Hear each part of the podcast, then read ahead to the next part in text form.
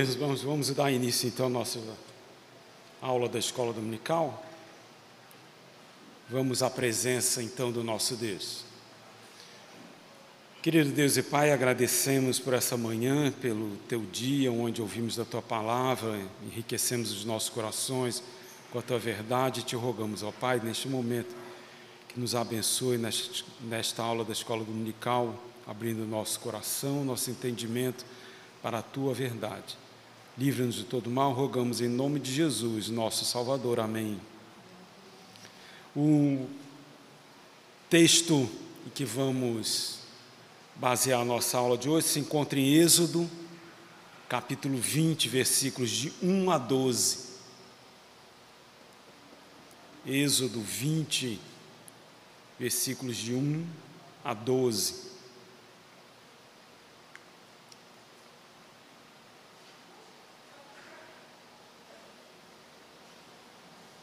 Diz assim a palavra do nosso Deus. Então falou Deus todas estas palavras: Eu sou o Senhor teu Deus, que te tirei da terra do Egito, da casa da servidão. Não terás outros deuses diante de mim. Não farás para ti imagens de escultura, nem semelhança alguma do que há em cima dos céus, nem embaixo na terra, nem nas águas debaixo da terra.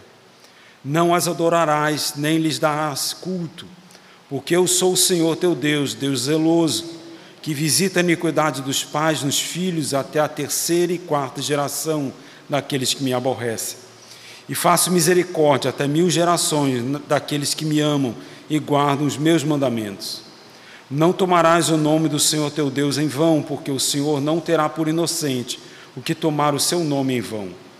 Lembra-te do dia de sábado para o santificar, seis dias trabalharás e farás toda a tua obra. Mas o sétimo dia é o sábado do Senhor teu Deus, não farás nenhum trabalho, nem tu, nem o teu filho, nem a tua filha, nem o teu servo, nem a tua serva, nem o teu animal, nem o forasteiro das suas portas para dentro. Porque em seis dias fez o Senhor os céus e a terra, o mar e tudo que neles há. E ao sétimo dia descansou. Por isso, o Senhor abençoou o dia de sábado e o santificou. Honra teu pai e tua mãe para que se prolongue os teus dias na terra que o Senhor teu Deus te dá. Hoje nós daremos continuidade ao assunto da obediência ao Senhor e o que deriva dessa ordenança criacional. Eu tinha até comentado com, com Cássia de que essa aula seria uma única aula, mas ao estudar a aula eu já vi que serão pelo menos três. Essa e mais duas. Na realidade, o objetivo da aula de hoje não era esse, era aquilo que será na terceira aula, ou quarta, quem sabe. Né? Mas a gente vai estendendo o assunto para podermos entender essa ordenança do Senhor. Então, como nós vimos anteriormente, Deus, ao longo da história do homem, ele se apresenta a, a este homem com um objetivo, para que esse homem criado por ele se reconheça como ele realmente é, o homem criado por Deus.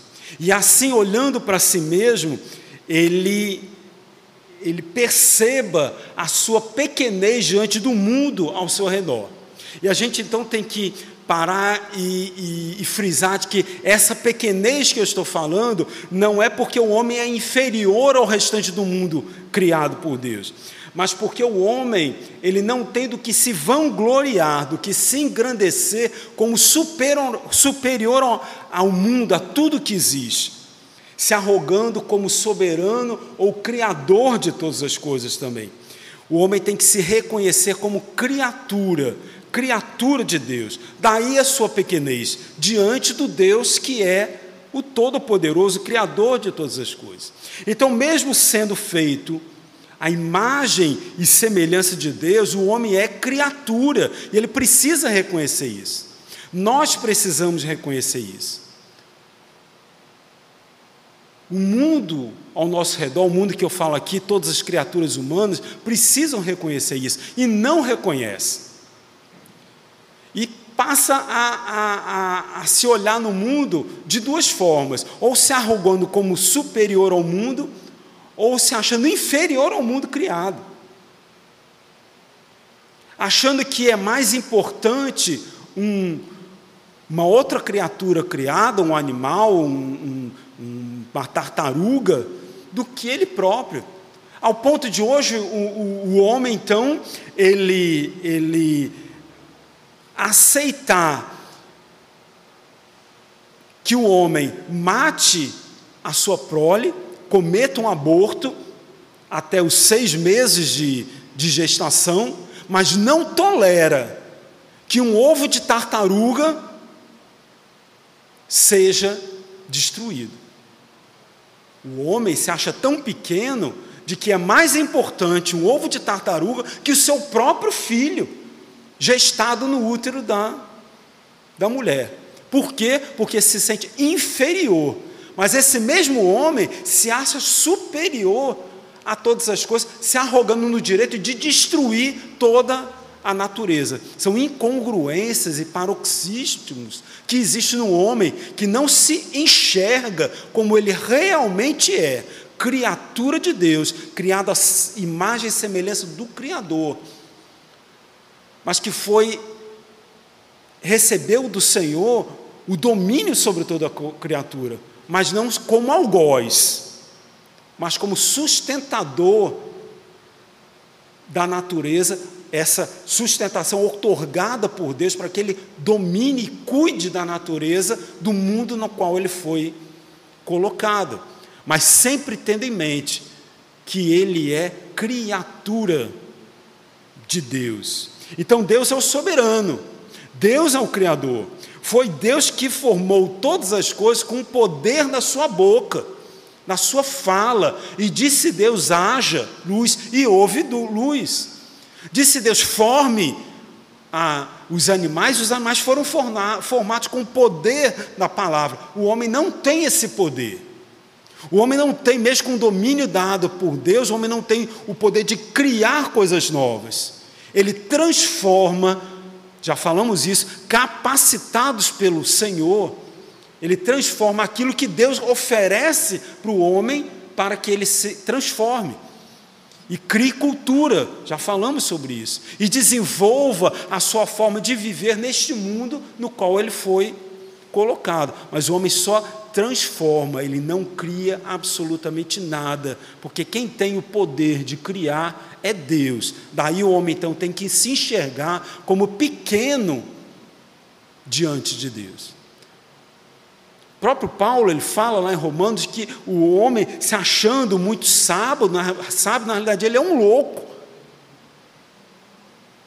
Porque ele quer assumir para si o comando de todas as coisas se achando superior a Deus, como detentor de toda a sabedoria do mundo, mas o homem é louco por achar que é superior ao seu Criador. Daí os males que todos que temos no mundo, porque o homem não se enxerga como, como tal.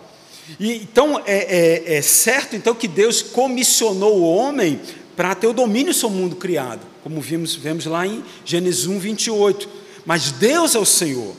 Sem a providência de Deus, nada se sustentaria. Não é nosso objetivo aqui de falar de providência de Deus. Um, um estudo sobre esse demandaria talvez um ano inteiro. Falar sobre providência em todos os seus é, detalhes. Mas é preciso que a gente entenda que é o Deus que sabiamente sustenta e governa todo o universo, todo o cosmos. Isso o homem precisa entender. Para que ele entenda, e Deus mostra isso para o homem, que ele entenda quem ele é. O homem precisa entender quem ele realmente é. E Deus revelou isso ao homem.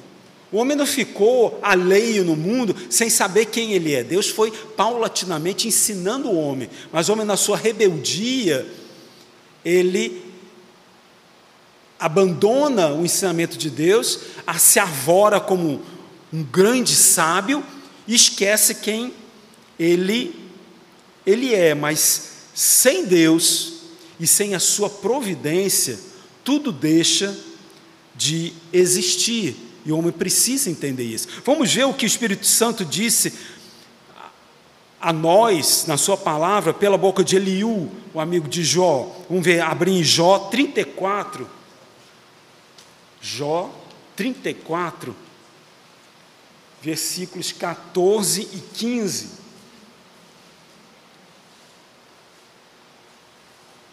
Diz assim a palavra do Senhor: Se Deus pensasse apenas em si mesmo e para si recolhesse o seu espírito e o seu sopro, toda a carne juntamente expiraria, e o homem voltaria para o pó. Sem o sustento de Deus, tudo se acabaria, tudo deixaria de existir. Então Deus vai mostrando ao homem como ele é, e o homem precisa se reconhecer como ele realmente é e o que ele é no mundo criado pelo Senhor. Então, então o homem se reconhecendo como ele realmente é diante do seu Criador, do seu Senhor, principalmente agora após a queda, e vejam, o homem após a queda, morto em seus delitos e pecados, impotente para tomar decisões certas sem o auxílio de Deus, necessitando de ajuda, de alento, de capacitação de Deus para vencer seus inimigos, tanto físico quanto espirituais, incapaz de livrar-se da escravidão, tanto do poder dos homens quanto do poder do pecado, esse homem tem então agora condições dadas por Deus, se reconhecendo como ele realmente é, de reconhecer Deus como Senhor da sua vida. O homem primeiro então precisa olhar para si, perceber quem é, ver que é impotente sem Deus para fazer as coisas, impotente para vencer as suas aflições, vencer o pecado, vencer a escravidão. Esse homem então, quando ele se reconhece impotente diante do mundo, ele se volta para Deus e o reconhece como Senhor da sua vida. Deus capacita o homem, dá condições ao homem de se reconhecer como ele realmente é. E essas condições, quem dá? Quem capacita o homem para se reconhecer como homem diante de Deus? O próprio Deus. Porque se é o próprio Deus, se o Deus não mover o coração e a mente do homem, o homem não se reconhece totalmente depravado diante de Deus. Infelizmente, Deus capacita o homem através da sua palavra para que o homem se volte para si mesmo e se reconheça totalmente depravado. A palavra de Deus diz isso, que o homem é totalmente depravado diante do Criador. Mas o homem continua naquela, naquela rebeldia contra o Senhor e não quer reconhecer a Deus como Senhor, e não reconhecendo Deus como Senhor, também não tem condições de se reconhecer como tal. Enquanto o homem não se voltar para Deus e reconhecer Deus como Senhor da sua vida, o grande soberano do universo, o homem não consegue se reconhecer na sua pequenez, se reconhecer como ele realmente é, impotente diante do Senhor, impotente de se livrar dos seus inimigos. Foi assim que aconteceu com o povo no, no Egito. E o Senhor diz isso exatamente em Gênesis, ou melhor, em Êxodo. Deus chega para aquele povo e diz: Ó, eu sou o Senhor teu Deus, que te livrei da servidão da casa do Faraó. Por quê? Porque vejam como foi a história do povo de Deus. Deus criou um povo e esse povo ficou 400 anos debaixo do jugo do Faraó. No começo era tudo uma maravilha, o Faraó o protegia e ele crescia, providência de Deus, para que o povo reconhecesse quem é Deus. E o povo cresceu numa porção boa da terra do Egito a melhor porção da terra do Egito, que era abandonada pelo Egito, que para o Egito aquilo não servia, porque era uma terra para pasto. E foi para lá exatamente que o povo de Deus foi colocado, e o povo cresceu e se multiplicou, ao ponto de o faraó olhar para aquele, o novo faraó, olhar para aquele povo, o faraó que não conhecia José e todos os feitos do Senhor, então olhar para aquele povo, epa, daqui a pouco esse povo está maior do que nós. E o Egito deixará de ser o Egito e será servo desse povo que cresce. O que, que vamos fazer? Vamos escravizá-lo. E foi assim que aconteceu 400 anos de escravidão, de jugo, de servidão. Como um apresentador televisivo diz, peia, muita peia, peia muita, não é assim que ele diz? para entender de que ele tentava sair daquela servidão e não tinha condições, por ele mesmo, aquele povo, diz a palavra de Deus que for, quando ele conseguiu sair do Egito, foram 600 mil homens a pé, 600 mil homens a pé, fora aqueles que não podiam caminhar, que eram transportados em carroças, fora as mulheres, fora os filhos, se formos fazer uma conta, serão mais de 2 milhões de pessoas, mais de 2 milhões, 2 milhões de pessoas. Um grande povo. E esse povo, mesmo com essa quantidade, não conseguia fazer absolutamente nada. Qualquer rebelião era sufocada com a chibata. Com peia, muita peia, peia muita. Isso é para eles aprenderem que não era pela mão do, deles mesmos que eles conseguiriam se livrar da mão do faraó. Para eles reconhecerem que viria aquele comissionado por Deus que apresentaria a sua palavra e que agiria junto ao faraó, um único homem que teria condições de falar com o faraó, Moisés que se apresentou diante do Faraó e que requisitou diante do Faraó a libertação dos povos do Senhor. Mas mesmo assim diz a palavra que Deus endurecia o coração do Faraó para não libertar o seu povo. Para que o povo reconhecesse de que ia ser difícil a libertação.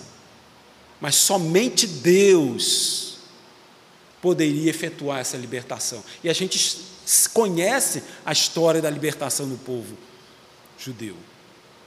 E esse povo então foi liberto com mão poderosa, aprendendo então que Deus era o Senhor e que tinha escolhido um povo. E somente através da mão desse Deus é que esse povo foi liberto. E eles entendendo que eles eram pequenos diante desse Deus. O povo de Deus tinha que se reconhecer, tinha que reconhecer quem ele era diante de Deus, que por eles mesmos eles não teriam condições de fazer absolutamente nada. E nós precisamos reconhecer isso hoje. Diante do pecado que nós temos com, de, de estimação na nossa vida, nós somos impotentes para nos livrar dele. A não ser que a gente clame a Deus e peça, Senhor, me livra do pecado que eu pratico. E se isso for feito com fé, com arrependimento, a palavra de Deus diz que o Senhor é justo de nos perdoar os pecados e nos livrar dele. E assim a gente abandona o nosso vício, abandona o nosso pecado, abandona a mentira, abandona o adultério, abandona a fornicação, abandona a prostituição. A gente abandona o pecado, fruto não do que eu quero fazer, mas do que Deus faz na minha vida. Eu tinha um caseiro no meu sítio, que ele, a história dele é muito interessante, e infelizmente o desfecho é cruel ele era um marginal. Ele era um grande marginal perseguido na Calcaia, muito perigoso, meu caseiro. Mas ele não era meu caseiro quando era marginal. Vejam bem. Mas ele era um grande marginal perseguido na Calcaia. Assaltante à mão armada, perigoso, muito perigoso. E ele foi preso, passou algum tempo na, na cadeia e conheceu o Evangelho da graça. E se converteu. Toda aquela vida de pecaminosidade que ele cometia, ele abandonou. Nova criatura. Eu testemunhei a nova criatura nele. Tanto é que ele passou a ser meu caseiro. Eu não iria colocar um marginal no meu sítio. Mas ele eu coloquei, porque ele era remido pelo Senhor. Ele dava testemunho do que Deus havia feito na vida dele. No entanto, sim, além de marginal, ele foi viciado em drogas, aquele negócio todo estava totalmente limpo. Doze anos ele estava limpo de droga e limpo de marginalidade cidadão do céu. Cidadão do céu. Muito conhecedor da palavra. E trabalhador pela palavra. No entanto, aí é que se encontra o perigo. Ele se afastou do Senhor, se achando muito sabido na palavra, ele se arvorou como potente diante das adversidades. E ele foi novamente apresentado à droga lá em Maranguape. E sem a fortaleza e o refúgio no Senhor que ele havia colocado de lado, ele caiu novamente. Ele caiu novamente. A ponto de eu chegar no sítio e o encontrar várias vezes de uma forma que não tinha condições, dele ameaçar a família. Teve um dia que a caseira então me ligou, doutor Paulo, aqui a coisa não tem condições. O Roberto está querendo invadir a casa, por abrir o telhado e entrar dentro de casa, ele está com uma peixeira na mão, ele vai matar todo mundo. E eu tive que ir lá, ele não estava, aluguei um carro, botei a família toda dentro do carro e tirei todo mundo de, do sítio porque não tinha mais condições, que ele ia matar a família. E depois ele foi embora, está por aí. E o que eu sei dele é que ele continua na droga. Uma triste história, porque abandonou aquele que nos cerca, nos sustenta para que a gente consiga vencer o mal que nos aflige. A palavra de Deus diz que o que está de pé, cuide que não caia. Não é porque somos crentes que dizemos, batemos no peito, eu sou de Cristo, sou reformado, sou da igreja Betel, canto salmos. Isso não vale nada se a gente não se colocar diante do Senhor e clamar por Ele dia após dia: Senhor, me livra do mal no dia de hoje.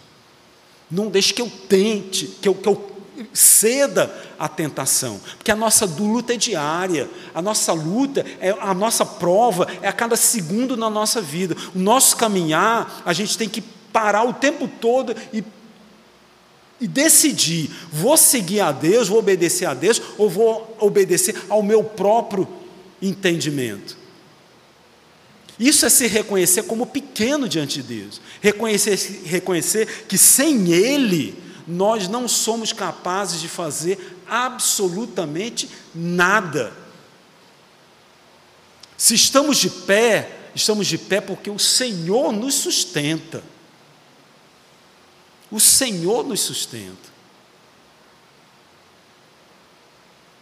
Podemos cair, podemos cair. Mas compete a nós querer continuar caído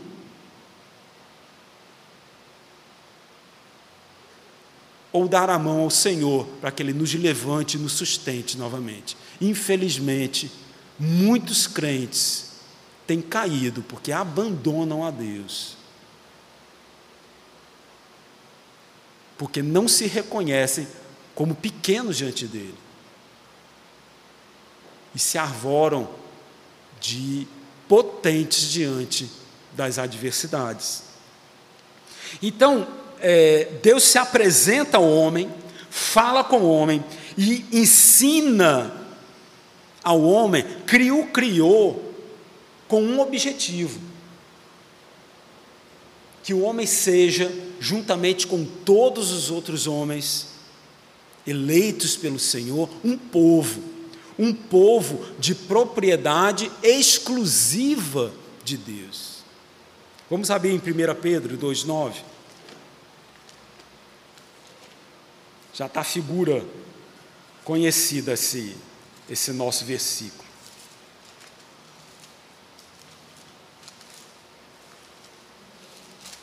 Primeira Pedro 2:9 Vós, porém, sois raça eleita, sacerdócio real, nação santa, povo de propriedade exclusiva de Deus, nação santa, de propriedade exclusiva de Deus, a fim de proclamardes as virtudes daqueles que vos chamou das trevas para a sua maravilhosa luz. Nós somos um povo de propriedade exclusiva do Senhor com um objetivo: testemunhar que Deus é o Senhor da nossa vida, anunciar que Deus é Deus, e que nós somos e que somos porque Deus assim nos fez. Se nós somos crentes, não é porque nós queremos ser crentes, é porque Deus tocou o nosso coração para que a gente aceite a Jesus como nosso Salvador. E assim a gente viva de acordo com a vontade de Deus. E veja, a gente já falou isso, nós não vivemos a vontade de Deus por nós mesmos, porque nós queremos viver a vontade do Senhor. Nós só cumprimos a vontade de Deus porque Deus atua na nossa vida e nos capacita a sermos santos e irrepreensíveis diante dele. Não há ninguém que queira dizer que eu vou ser, agora eu sou crente, porque eu quero ser crente. Isso não existe. Isso não existe. Vai cair, porque ele se arvora como Senhor da sua vontade, do seu coração. E nós não somos donos da nossa vontade. O que comanda a nossa vontade é a nossa moral, é a nossa capacidade de fazer aquilo que é bom, capacidade dada a essa por Deus, uma nova disposição moral. Porque nós estamos mortos em nossos delitos, estávamos mortos em nossos delitos e pecados. E só conseguimos sair dessa condição porque o próprio Deus nos impõe uma nova disposição moral em Cristo Jesus. Para que a gente faça aquilo que é bom e agradável perante o Senhor. E a gente precisa reconhecer isso. Se a gente não reconhece isso, nós não temos condições de viver segundo a vontade de Deus. Então vejam, Deus escolheu um povo, e esse povo se torna uma nação, e esse Deus, então, como o soberano dessa nação, como provedor dessa nação, outorga nessa nação uma constituição. Uma constituição que regeria então as relações do homem para com Deus e para com seus semelhantes. O que é uma constituição? A Constituição é um conjunto de leis e normas de uma nação que rege as relações entre o Estado e os seus cidadãos, e entre estes, esses cidadãos, individual e coletivamente. Deus formou um povo, um povo seu, e esse povo, então, organizado como nação, ainda não geograficamente, isso aconteceu depois, mas já era uma nação organizada, era um povo numeroso, organizado em tribos, e esse povo então seria regido por uma constituição dada pelo próprio Deus, o único que poderia dar uma constituição correta para aquele povo. Um povo que deveria viver, um povo escolhido por Deus, uma nação santa, que deveria viver santamente. Então, o próprio Deus dá ao povo essa constituição, que é o Decálogo, que nós acabamos de ler uma parte dele. Então, ao olharmos o Decálogo, nós entendemos que é a, a constituição que o próprio Deus, como soberano, como Senhor, santo e perfeito, entrega a seu povo, para que esse povo viva de forma santa, perfeita e agradável a esse Deus, que é o Deus dessa nação. Essa Constituição, então, o decalo, consta de três partes: o preâmbulo, depois a primeira tábua, que estipula as relações entre o homem e Deus, isso baseado no que dita o preâmbulo dessa Constituição. Temos depois a segunda tábua, que norteia as relações entre os homens. Também essas relações baseadas no que diz a primeira carta e que determina o preâmbulo desse dessa Constituição. Então, a Constituição do Senhor, o Decálogo, diz no seu preâmbulo, e aqui eu vou abrir um parênteses, enquanto a gente abre em Êxodo 20. Muitas pessoas ensinam o decálogo esquecendo a principal parte do decálogo, que é exatamente o preâmbulo. Sem o preâmbulo, meus irmãos, o decálogo ele perde a sua força. Porque todo decálogo está baseado naquilo que é dito anteriormente pelo, pelo Senhor, que diz o seguinte: Eu sou o Senhor, teu Deus, que te tirei da terra do Egito, da casa da servidão. Esse é o preâmbulo. E vejam aqui, nós temos um motivo, é por isso que o preâmbulo é importante. Aqui no preâmbulo nós temos um motivo para que os homens acolham respeitem e sigam as leis do Decálogo. Porque Deus diz que eu sou o teu Deus, o Senhor, que te, que te tirei da terra do Egito, da casa da servidão. Deus então lembra ao seu povo que Ele é o Senhor, o Senhor do Deus, o Deus Todo-Poderoso, o Criador de todas as coisas aquele que criou o homem à sua imagem, veja, tudo isso contido no preâmbulo. Deus é o Senhor, o Deus Todo-Poderoso, o Criador de todas as coisas, aquele que criou o homem à sua imagem e semelhança, que formou o universo, que dá vida e tira a vida conforme a sua vontade.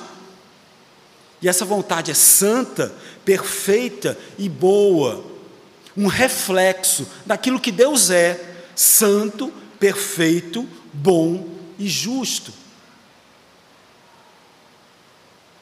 Deus mostra a esse povo que ele retirou do Egito exatamente isso. Estou dando a vocês leis agora, e essas leis são dadas porque eu sou o Senhor. E Deus, quando diz eu sou o Senhor, está querendo dizer eu sou o Criador de todas as coisas. Vocês já foram ensinados sobre isso. Fui eu que criei todas as coisas. Fui eu que criei vocês. Foi eu que criei o homem, a minha imagem e semelhança. E fui eu que escolhi vocês. E que tirei vocês da, da terra do Egito. Eu sou o Deus de vocês, um povo escolhido por mim mesmo serei, lembram ah, o resumo da aliança? Serei o vosso Deus, e vós sereis o meu povo, e eu habitarei no meio de vocês, no meio de vós, para usar o, o tempo, a, a, pessoa correta da frase. E, eu, e vós, e, e, e eu habitarei no meio de vós.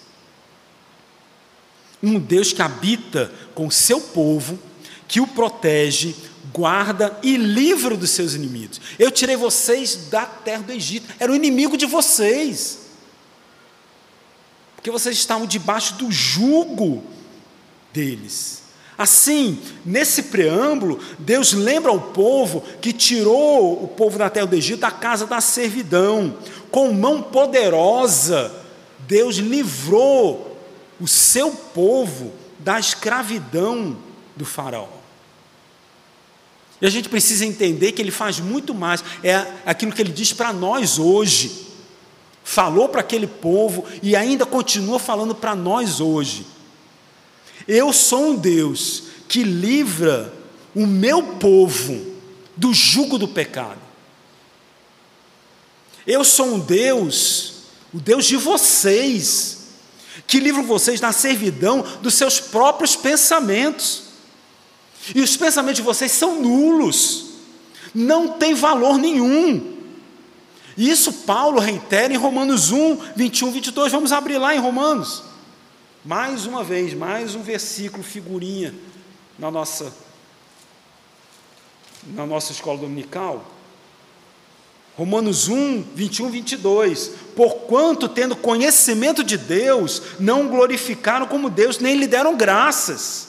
Antes, se tornaram nulos em seus próprios raciocínios, obscurecendo-se-lhes o coração insensato, inculcando-se por sábios, tornaram-se loucos.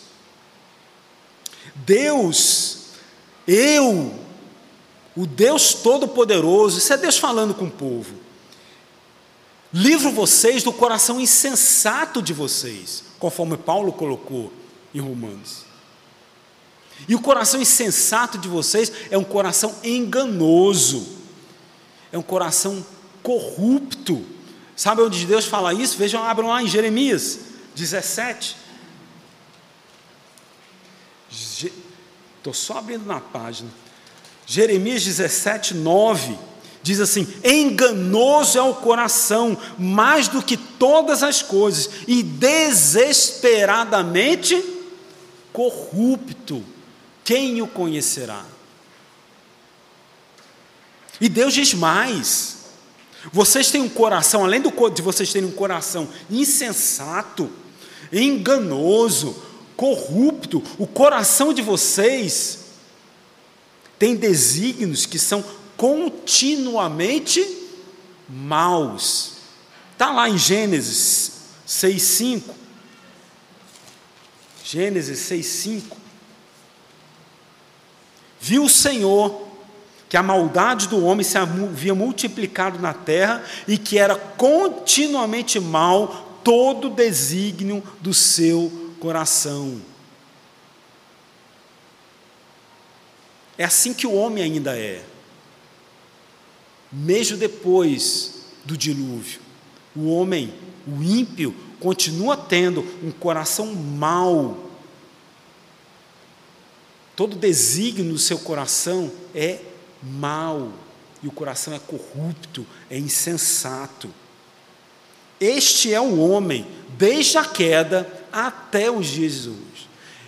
Esses éramos nós, antes de sermos alcançados pela graça inculcávamos como sábios, mas éramos loucos. O nosso raciocínio era nulo.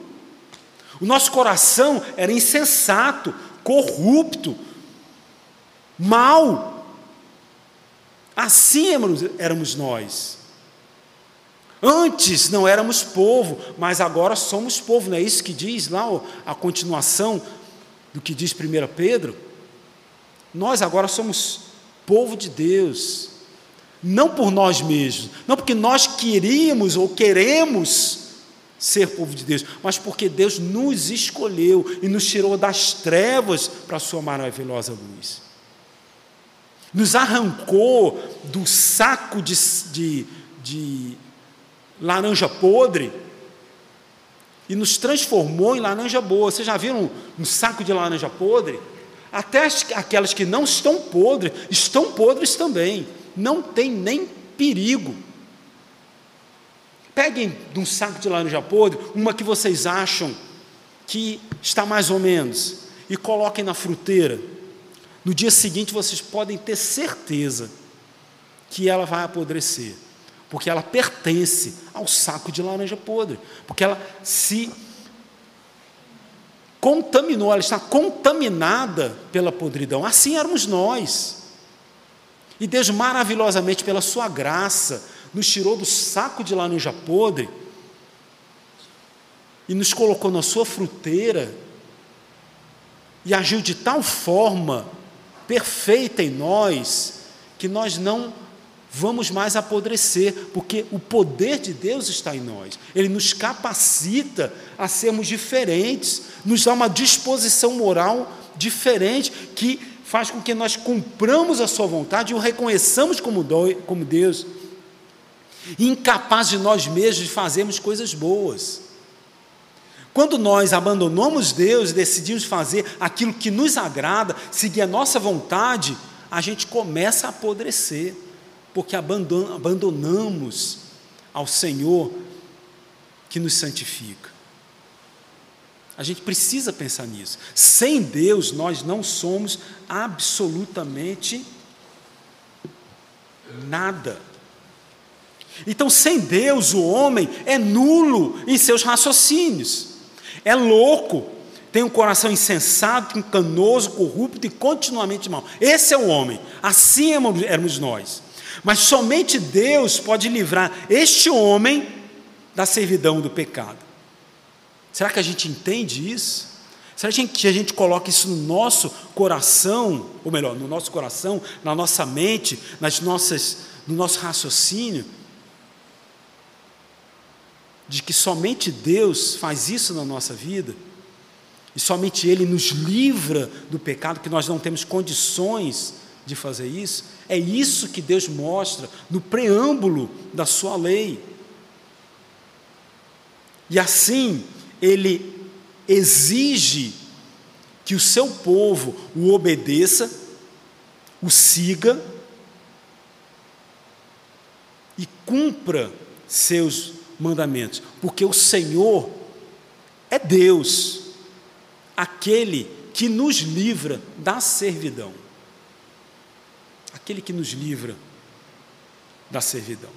Então, após estipular como homem, então ao reconhecer Deus como seu Senhor, ele deveria então, como ele deveria esse homem se relacionar com Deus, o que, que Deus faz? Entrega então a segunda tábua da lei. A tábua então, que como falamos, é, é estipula as relações entre os homens, baseados naquilo que Deus é. Porque Deus é santo, é o Deus todo-poderoso, é o Deus que nos livra do jugo do pecado, ele então tece normas que faz com que nós nos relacionemos uns com os outros de forma sábia, boa, perfeita, santa.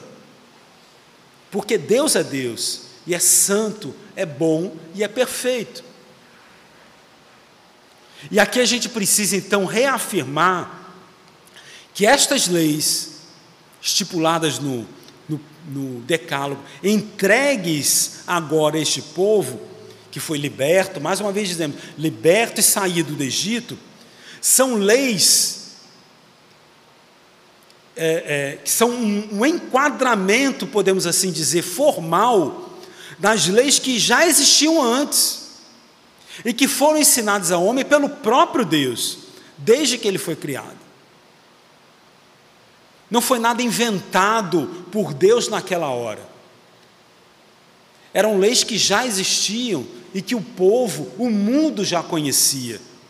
Mas que Deus então chega para esse povo saído do Egito, um povo que vivia de uma forma completamente errada, um povo, povo que vivia de uma forma ímpia, que não conhecia a Deus, mas que agora conhecem a Deus, vivenciam a Deus, Deus anda com aquele povo, Deus habita com aquele povo, ainda não no tabernáculo, mas Deus habitava ainda com aquele povo na nuvem que os cobria e que os acompanhava os livrando do sol, do sol causticante do deserto, e na coluna de fogo que aliviava a noite fria e que o protegia das, da, da,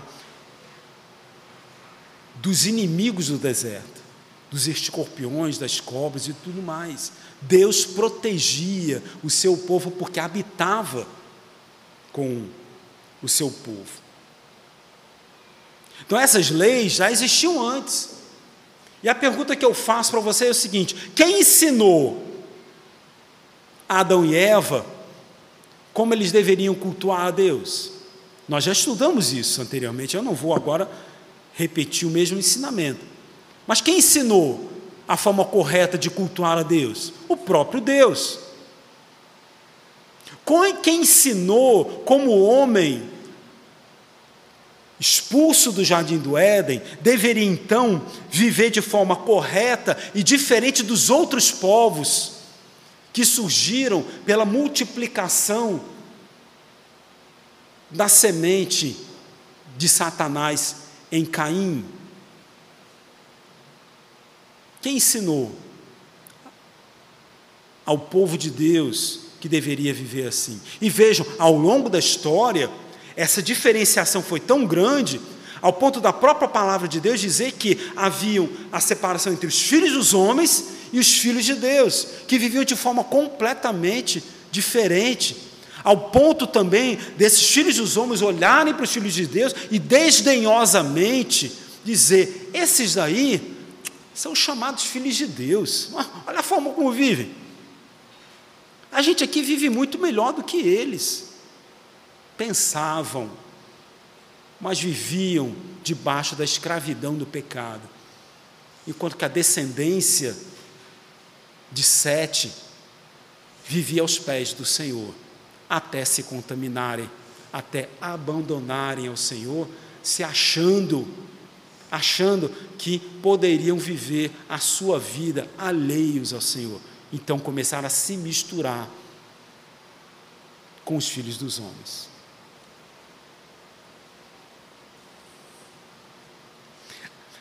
Quem ensinou a Lameque que era pecado um homem ter duas esposas? Quem ensinou a Lameque isso? Ele sabia, pelo próprio ensinamento que o próprio Deus havia dado a Adão, que foi passado ao longo do tempo e colocado dentro do coração do próprio homem, de que Deus criou o homem e a mulher e que os dois se uniriam, seriam uma só carne. Não existe triângulo amoroso.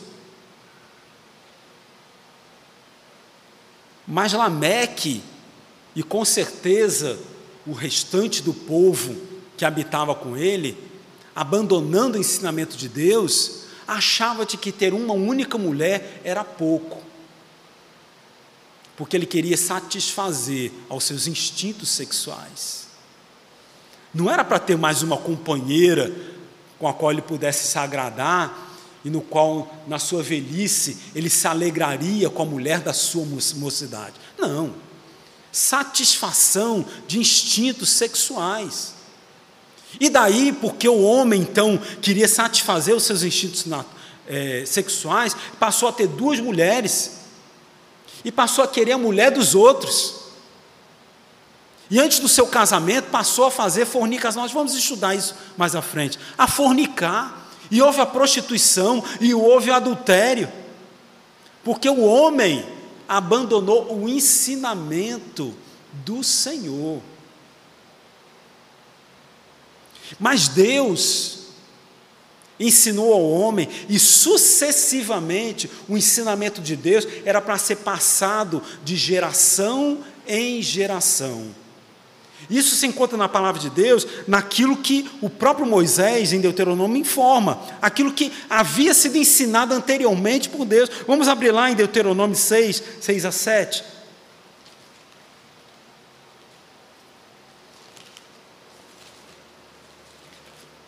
Que diz assim: Estas palavras que hoje te ordeno estarão no teu coração. Isso é Moisés falando para o povo Palavras essas que ordenava hoje, mas não quer dizer que estavam sendo estabelecidas hoje, naquele momento. Palavras que haviam sido dadas desde a criação do homem, ensinadas pelo próprio Deus. Então Moisés diz para o povo de Deus: Estas palavras que hoje te ordeno estarão no teu coração. tu as inculcarás a teus filhos. Estarão no teu coração, e você vai colocar no coração do teu filho, na mente do teu filho, tu as inculcarás a teus filhos, e delas falarás, assentado em tua casa, andando pelo caminho, e ao deitar-te e ao levantar-te. A palavra do Senhor, o ensinamento do Senhor deve ser ensinado de geração em geração. E foi isso que Deus ensinou a Adão, lá antes da queda. Ensina teu filho aquilo que eu te ensino agora. O ensinamento não é próprio teu, Adão, é teu e de toda a tua descendência. É isso que a gente consegue inferir de toda a palavra do Senhor. Ensina de geração em geração.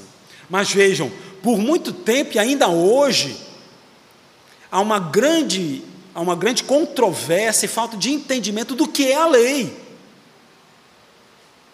Do que é a lei do Senhor. Muitos dizem que a lei foi revogada. É uma falta de entendimento. Porque pensam que a lei foi criada, foi criada por Moisés e dada por aquele povo.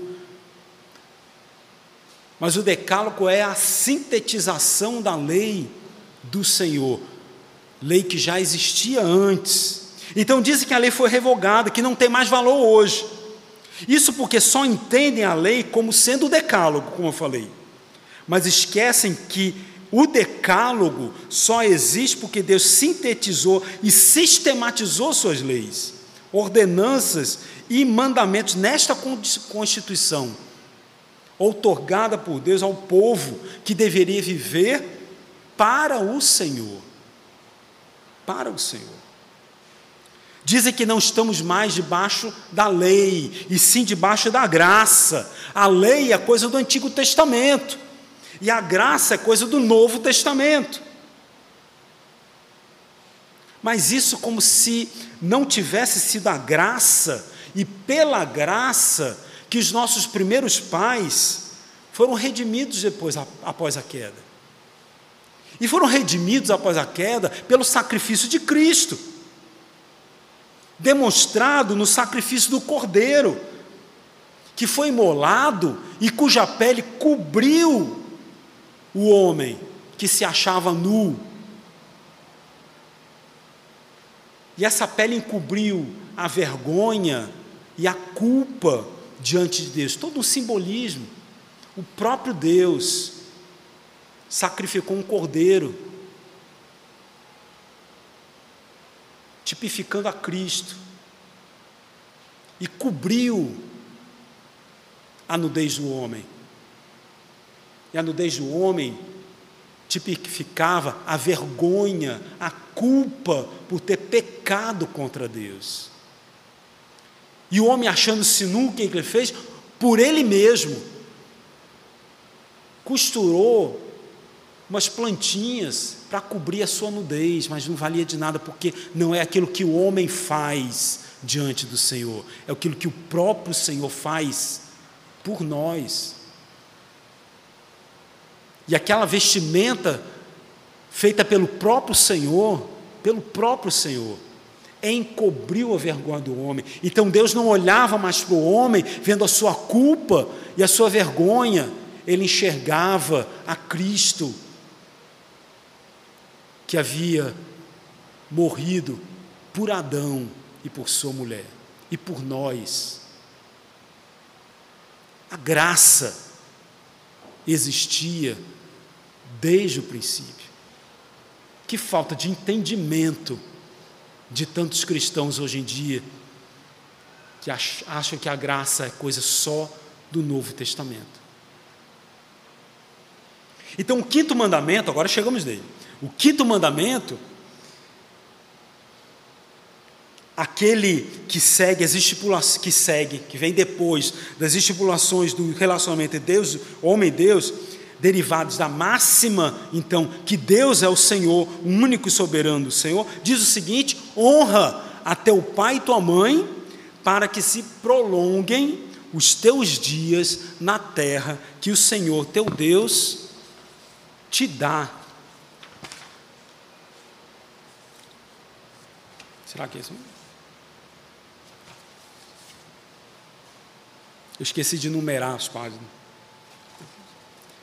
Então aqui nós temos uma, vejo, uma continuidade de pensamento entre o preâmbulo, a primeira tábua e o começo agora da segunda tábua. É como se Deus dissesse o seguinte: Meu povo, eu sou o Deus de vocês.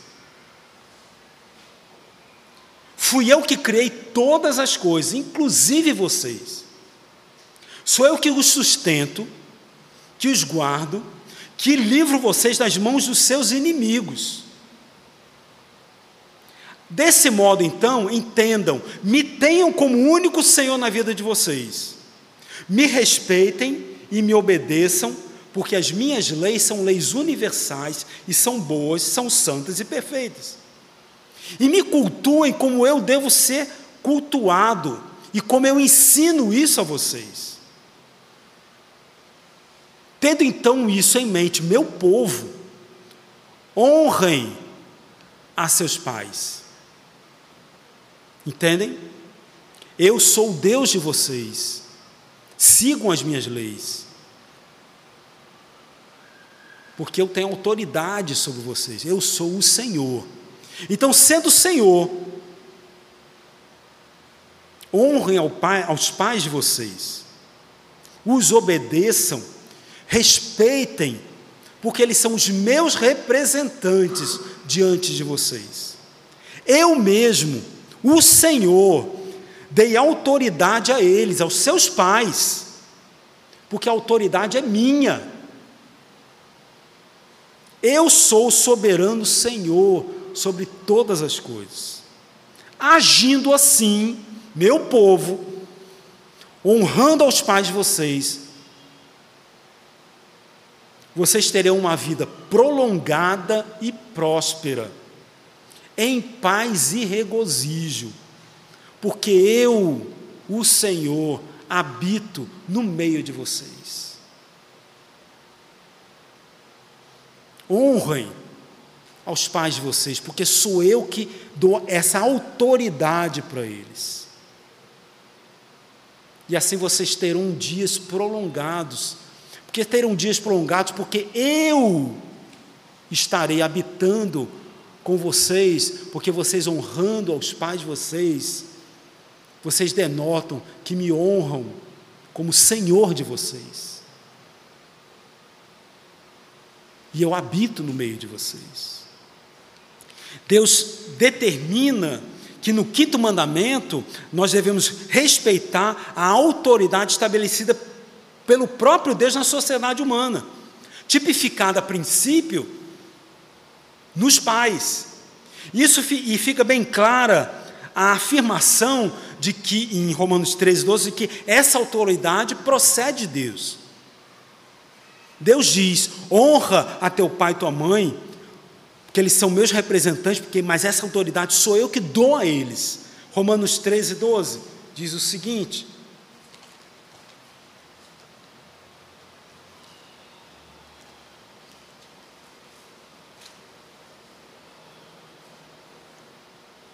É um mesmo.